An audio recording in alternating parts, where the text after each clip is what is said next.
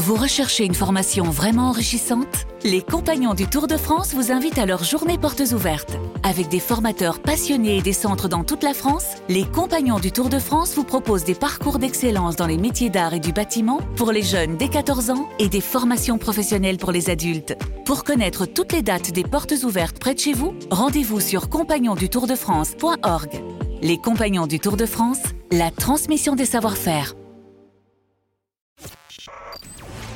We are concerned with disturbing uh, images. Bonjour, c'est Nicolas Poincaré. Bonjour, c'est Fabien Randrian Arissoa. Des milliers de demandeurs d'asile pris entre deux feux, coincés à la frontière entre la Biélorussie et la Pologne.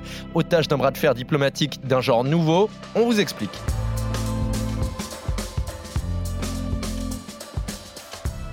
Des migrants amassés par milliers avec femmes et enfants sont coincés dans le froid entre soldats biélorusses et barbelés. Couverture de survie sur les épaules, leur rêve de rejoindre l'Allemagne tourne au cauchemar.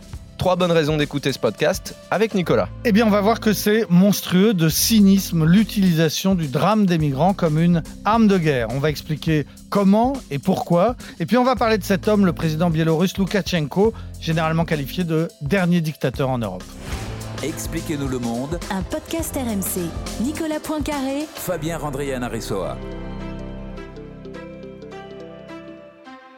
Depuis cet été, la Biélorussie est engagée dans un bras de fer avec l'Europe et pour ça, elle a décidé d'utiliser les migrants. Oui, clairement, donc dans ce petit pays qui est juste à l'extérieur de l'Europe, hein, derrière la, la Pologne, avant l'Ukraine et la Russie, dans ce petit pays, on a, depuis le mois d'août dernier, les autorités ont attirer les migrants de tous les coins pourris du Moyen-Orient, c'est-à-dire les Kurdes de Syrie et d'Irak, d'autres Syriens qui se trouvent en Turquie, des réfugiés du Yémen, plus récemment des réfugiés afghans. Donc tous ces malheureux qui fuient des guerres et qui ont été attirés, on leur a laissé croire, on a fait passer le bruit dans les camps de réfugiés que, eh bien, il était facile de gagner l'Europe et en particulier l'Allemagne en prenant sans visa des avions pour Minsk, la capitale de la Biélorussie, et que de là, on gagnait très facilement l'Allemagne qui se trouve juste à côté. En réalité, bah, l'Allemagne n'est pas juste à côté. Entre les deux, euh, il y a la Pologne. Et très concrètement, il y a eu des récits de, migrants hein, qui racontaient que les autorités de Biélorussie les ont amenés jusqu'à la frontière en leur disant Allez-y, allez-y, traversez la forêt.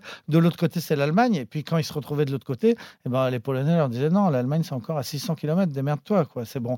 Donc ça se passait comme ça depuis le mois d'août. Ce qui s'est passé ensuite, eh bien, c'est que ça s'est considérablement tendu ces derniers jours parce que eh ben, les Polonais ont dit stop. ils ont envoyé 10 1000 hommes sur la frontière, ils ont déployé des kilomètres et des kilomètres de barbelés, et ça ne passe plus. Alors, résultat, qu'est-ce qu'il advient de ces pauvres malheureux? Les autorités de Biélorussie les accueillent à l'aéroport, les amènent en car jusqu'à la frontière, leur disent allez-y, c'est par là. Ils se retrouvent coincés contre les barbelés, ils prennent des lacrymogènes de la part des Polonais qui leur refusent l'accès à leur pays et à l'Europe. Puis quand ils veulent faire demi-tour parce qu'ils sont coincés là, et eh bien à ce moment-là, c'est la police de Biélorussie qui tire en l'air pour les empêcher de faire demi-tour. Et voilà, on a, à l'heure où on parle, des milliers d'hommes, de femmes et d'enfants qui se retrouvent coincés euh, à ce poste frontière ou, ou, errant dans la forêt autour. Il a fait moins 2 degrés ces derniers jours, ces dernières nuits sur place. Ça commence à faire froid. Ça va empirer naturellement bientôt. On parle d'une dizaine de morts déjà de réfugiés qui, ces dernières semaines, sont morts dans ces forêts.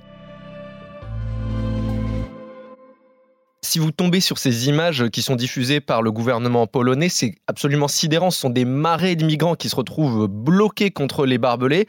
Et le Premier ministre polonais, Mateusz Morawiecki, lui, s'est rendu à la frontière pour s'adresser aux soldats qui tentent d'empêcher le passage. Écoutez. Le régime du président Alexandre Loukachenko utilise des civils comme une arme hybride. Ce que nous pouvons voir aujourd'hui, ce sont de nouvelles méthodes et vous êtes un bastion clé là-bas pour nous défendre.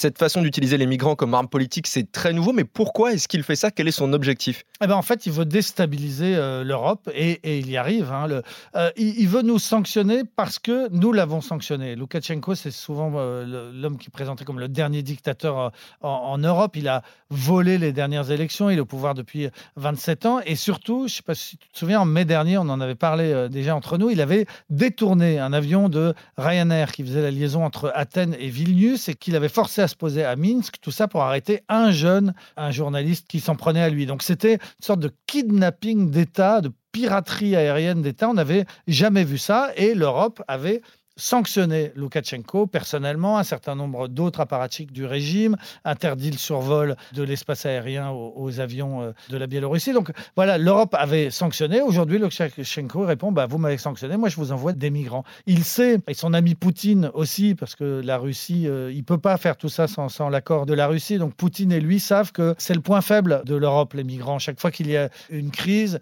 on, on ne sait pas comment la gérer, on ne sait pas les accueillir, on ne sait pas les refuser, on ne sait pas construire des murs. On sait, voilà. Donc qu'est-ce qui se passe? Eh bien, Poutine et Loukachenko savent que ça renforce en Europe les nationalistes, les populistes, l'extrême droite, c'est-à-dire en gros leurs amis. Donc c'est une façon de faire du chantage à l'Europe, de nous menacer, de nous dire attention, on est là, vous nous faites des sanctions économiques, puisque Poutine aussi est sous le coup de sanctions économiques européennes, donc vous nous faites des sanctions économiques, ben nous, on utilise l'arme des migrants. Donc clairement, ce qui s'est passé depuis le début de l'été, c'est que Poutine et Loukachenko ont créé cet appel d'air, ont créé ce mouvement, cette nouvelle route des migrants qui passent par le nord, parce que ça passe plus par les, les Balkans, la Serbie, pour nous déstabiliser et ça marche. Et, et c'est pas terminé, hein, puisque encore ces derniers jours, eh bien, une nouvelle ligne directe aérienne a été créée entre Damas et Minsk pour vraiment que directement les, Syriens puissent passer par là pour essayer d'aller en Europe. Et puis il y a des tout petits aéroports régionaux, 5 euh, en Biélorussie, qui sont vraiment des aérodromes hein,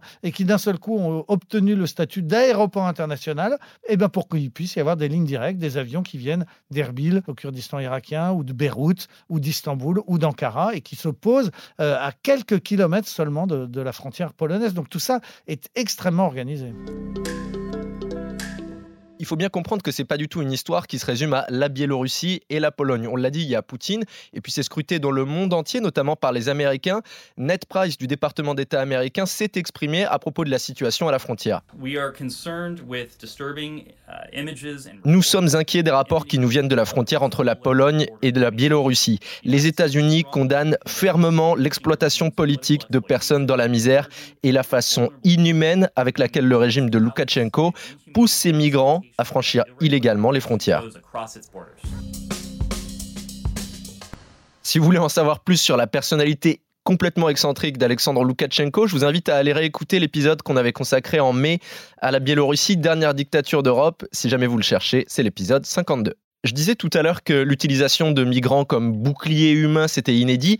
Là, c'est inédit peut-être par l'ampleur du phénomène, mais en réalité, c'est une manœuvre qui est en train de se banaliser. Oui, l'utilisation des migrants comme arme de guerre, en, réalité, c'est vieux comme, comme la guerre. hein. Dans chaque conflit, il y a des mouvements de population et ça pose des problèmes et on peut en jouer parfois se cacher derrière, les utiliser comme bouclier humain. Saddam Hussein l'avait fait. Enfin bon, là, ce qui se passe depuis un petit moment, c'est que vraiment, de façon tout à fait cynique, c'est différent. On envoie les, les migrants pour déstabiliser le voisin. Alors, c'est Erdogan qui l'a fait ces derniers temps le, le premier. En mars 2020, il avait volontairement conduit des migrants syriens vers la Grèce. Avait ouvert les frontières, il avait fait passer le message que c'était ouvert. Son parti avait fourni des bus gratuits pour aller d'Istanbul jusqu'à la frontière grecque. C'est pas très très loin. Et on avait eu ces images donc de pauvres malheureux qui étaient coincés derrière les barbelés grecs. Ça fait passer les Européens pour les grands méchants et euh, les Turcs comme ceux qui ont ouvert la porte. Et c'était vraiment un chantage. À l'époque, Erdogan cherchait à ce que l'Europe ne condamne pas une intervention militaire qu'il était en train de faire euh, en Syrie. Ça avait duré le temps d'un d'un week-end et l'Europe avait compris le message. C'était attention, j'en ai encore plein sous la pédale. Si vous, si vous m'embêtez, je vous en envoie des dizaines ou des centaines de milliers. Les Marocains ont fait exactement la même chose au printemps dernier. Ils étaient en conflit avec l'Espagne sur la question du Front Polisario, d'un mouvement indépendantiste au Sahara occidental. Les Marocains ont voulu sanctionner l'Espagne. Qu'est-ce qu'ils ont fait? Ils ont ouvert la porte très légèrement. Ils ont laissé à Ceuta, qui est une enclave espagnole sur le continent africain, donc au Maroc, ils ont laissé passer plusieurs milliers de réfugiés. Ça a donné encore une fois des images assez dramatiques que les réfugiés passaient par l'eau pour contourner euh, une barrière. Donc ça donnait euh, bien filmé des images d'enfants très jeunes comme ça portés à bout de bras par leurs parents pour contourner des barbelés. Et l'Espagne a compris le message aussi. hein. donc finalement ça a duré le temps d'un week-end et tout le monde, les réfugiés ont été renvoyés au Maroc. Mais enfin voilà, ça fait deux fois récemment comme ça l'utilisation de la, misère humaine pour faire pression. Là c'est plus sérieux parce que là ça ne dure pas le temps d'un week-end, hein. ça dure depuis le, le mois d'août et c'est euh, à beaucoup plus grande ampleur. On a, on a vraiment une opération conjointe de la Biélorussie et de la Russie pour déstabiliser l'Europe.